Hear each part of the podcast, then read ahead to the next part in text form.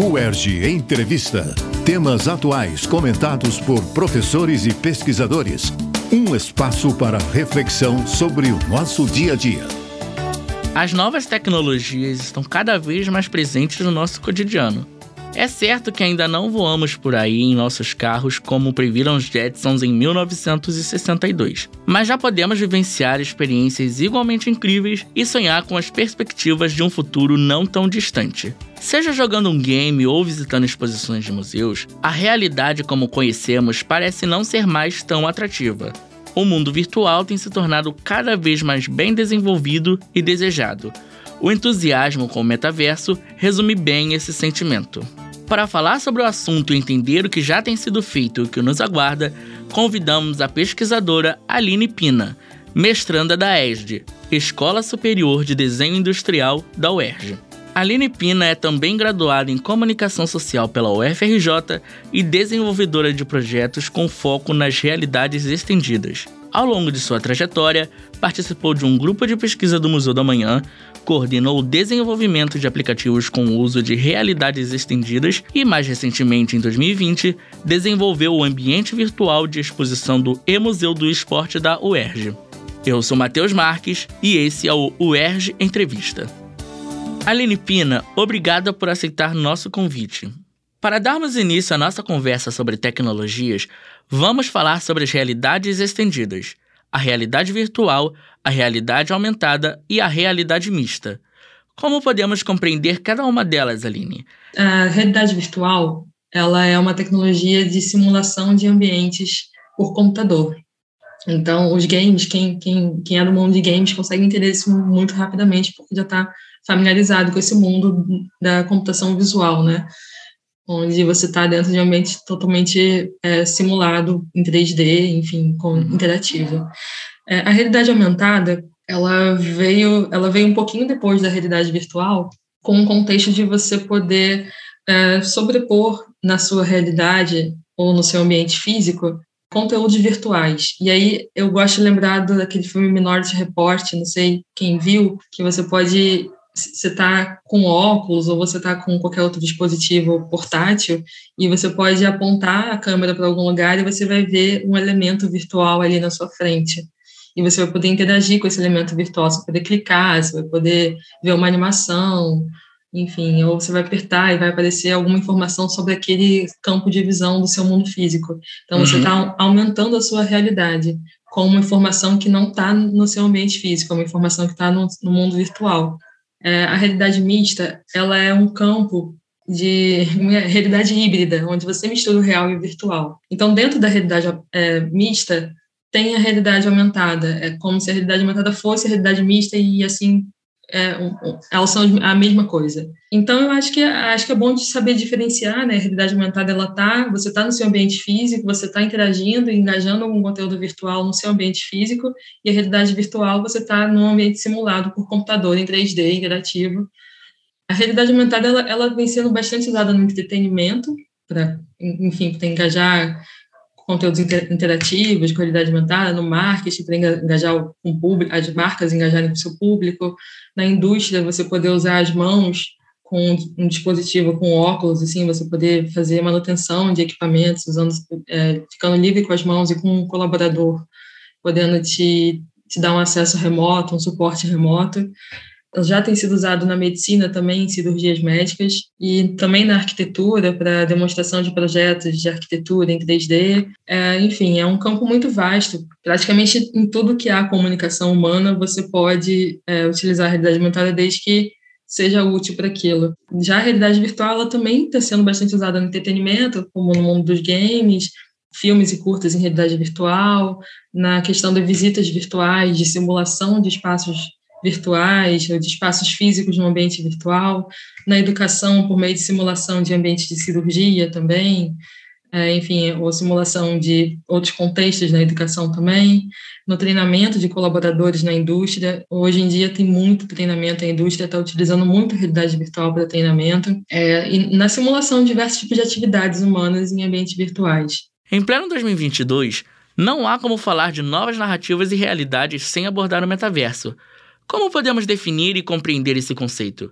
E o que há de concreto em termos de desenvolvimento atualmente? O que a gente tem são, são conceitos do que é o metaverso. Ele, enfim, ele é visto como uma versão futura da internet, uma experiência imersiva, né, onde você envolve os seus sentidos em um ambiente descentralizado, persistente. O persistente seria você poder estar em um ambiente, construir coisas, ou enfim, e quando você voltar, você voltar naquele mesmo estado. Você não, não iniciar do zero, assim, não é tipo. Ele, ele é persistente como a vida, né? Você deixa a coisa de um jeito, quando você volta, tá lá ainda. E, enfim, persistente e com capacidade de, de usuários ilimitada e com baixa barreira de entrada. É, então, é um lugar onde as pessoas vão poder socializar, comprar e vender bens e poder levar seus bens de uma plataforma para outra. Ah, é, ele é interoperável, né? Que é isso de você poder usar uh, seus assets, os seus bens em, em, diversos lugares. É como se fosse a internet hoje, você tem diversos sites, assim, né? Então, tipo, o metaverso seria a internet, você poder levar suas coisas para diversos sites, só que em vez de sites, você está num ambiente espacial, tridimensional. Eu comecei a pesquisar essas tecnologias em 2010.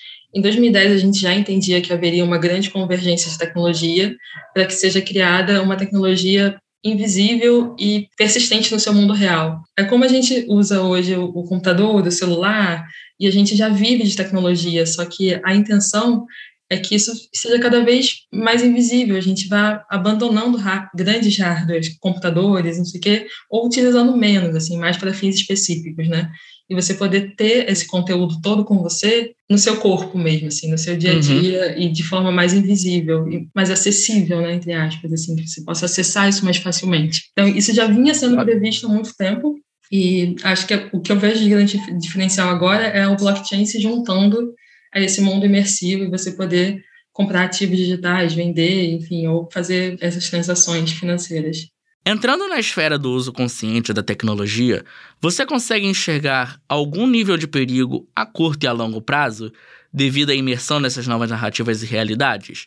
Se sim, quais medidas tomar para evitar danos? Sim, é, nosso cérebro ele é muito facilmente enganado por essas simulações que são muito próximas da nossa realidade, como a realidade virtual é, um tempo atrás, já, já se fala antigamente, né? Tinha uma brincadeira de você botar uma mesa de escritório com aquelas divisórias de escritório, e aí botavam a mão da pessoa num canto e botavam uma mão de borracha na frente. Uma mão fake, uma mão de mentira. E alguém vinha e botava uma faca assim, e, e a pessoa puxava o braço dela porque ela estava vendo aquele braço na frente dela, então o cérebro dela acredita que aquele ali é o braço dela.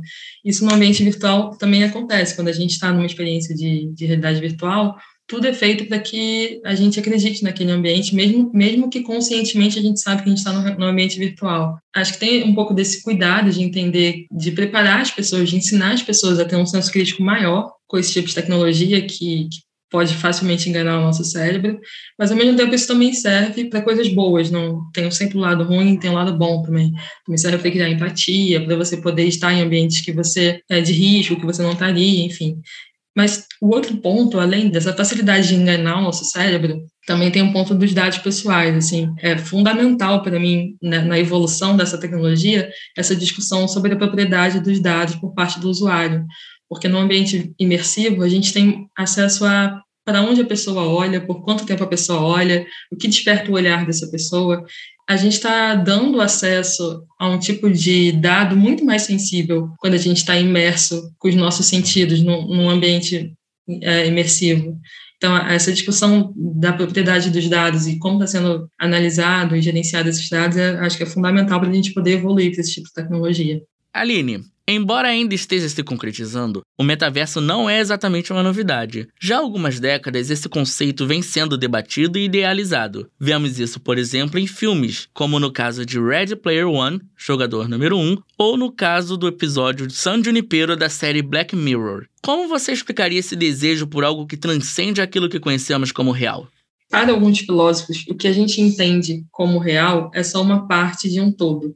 É o que somos capazes de perceber é, a partir das nossas vivências e da nossa experiência de vida. A partir do momento que podemos simular mundos que não são os nossos, podemos também expandir a nossa concepção desses mundos, nossa, nossa concepção de real. É como se o real fosse fruto da nossa experiência, da, da nossa consciência. E, e, isso a gente está sendo é, expandindo a partir da nossa, de novas concepções, de novas realidades. Então, nosso cérebro ele é capaz de acreditar nesse mundo virtual, de sentir essas experiências como real, é, vivenciando outros tipos de, de realidades. Então, é como se a gente estivesse expandindo a nossa consciência, ou esse desejo por expansão da nossa própria consciência, meio que transcender o nosso, próprio, o nosso real, a nossa realidade. Acho que seria um pouco por aí. Muito tem se falado sobre as perspectivas futuras para o metaverso. Há promessas de uma transformação no campo das relações interpessoais, do mercado econômico e até mesmo da medicina. Na prática, de que maneiras nosso futuro poderá ser impactado pelo metaverso? era que era muito cedo para prever os impactos, principalmente porque o metaverso não, não existe, né? Então, a gente pode fazer uma comparação com outras tecnologias é, e o estado atual delas, assim. Então, falta muita acessibilidade para a tecnologia em geral, é, a ergonomia dos dispositivos ainda não é ideal, ainda tem muita dificuldade de pessoas em utilizar aquele tipo de óculos, enfim, até o próprio campo de visão ainda incomoda. Os dispositivos precisam melhorar, o barateamento dos dispositivos, as pessoas poderem ter mais acesso e criar familiaridade com o uso, e aí a gente poder ter mais usuário, e aí poder ter mais as aplicações delas, assim, sabe? Quando a gente pensa no impacto, a gente ainda está muito longe de poder medir o impacto mas a gente entende que a tecnologia ela não é acessível pelo próprio custo dela, né? Acho que essa primeira barreira. A partir do momento que ela se torna barata, acessível, a gente começa poder medir os impactos também, de forma mais científica, né? Assim. Para finalizarmos, Aline, conta um pouco mais para a gente sobre a sua pesquisa de mestrado. O que me trouxe para a minha pesquisa de mestrado foi querer entender como tornar a realidade aumentada mais acessível para as pessoas e entender isso no contexto do design, que é da usabilidade da experiência do usuário. Então, basicamente, eu estou pesquisando quais são as barreiras da realidade aumentada na, na para a acessibilidade das pessoas na parte do design. Só que eu ainda estou pesquisando isso, então eu só vou poder falar mais sobre isso quando eu tiver obtido alguns resultados mais, mais conclusos, assim, né, ter mais finalizado a minha pesquisa. Muito obrigado, Aline Pina, por sua participação. Eu que agradeço, Matheus. Muito obrigada pelo convite. É, sempre que quiser, é só chamar. Espero ter ajudado a, a trazer mais para o conhecimento essas novas tecnologias. No UERJ Entrevista de hoje, conversamos com a pesquisadora Aline Pina sobre as novas tecnologias e suas implicações em nossa vida, mergulhando um pouco no metaverso. Fique ligado no UERJ Entrevista e acompanhe a Rádio UERJ em www.cte.uerj.br barra Rádio UERJ e nas principais plataformas de podcast. UERJ Entrevista. Produção Rádio UERJ. Realização Centro de Tecnologia Educacional. CTE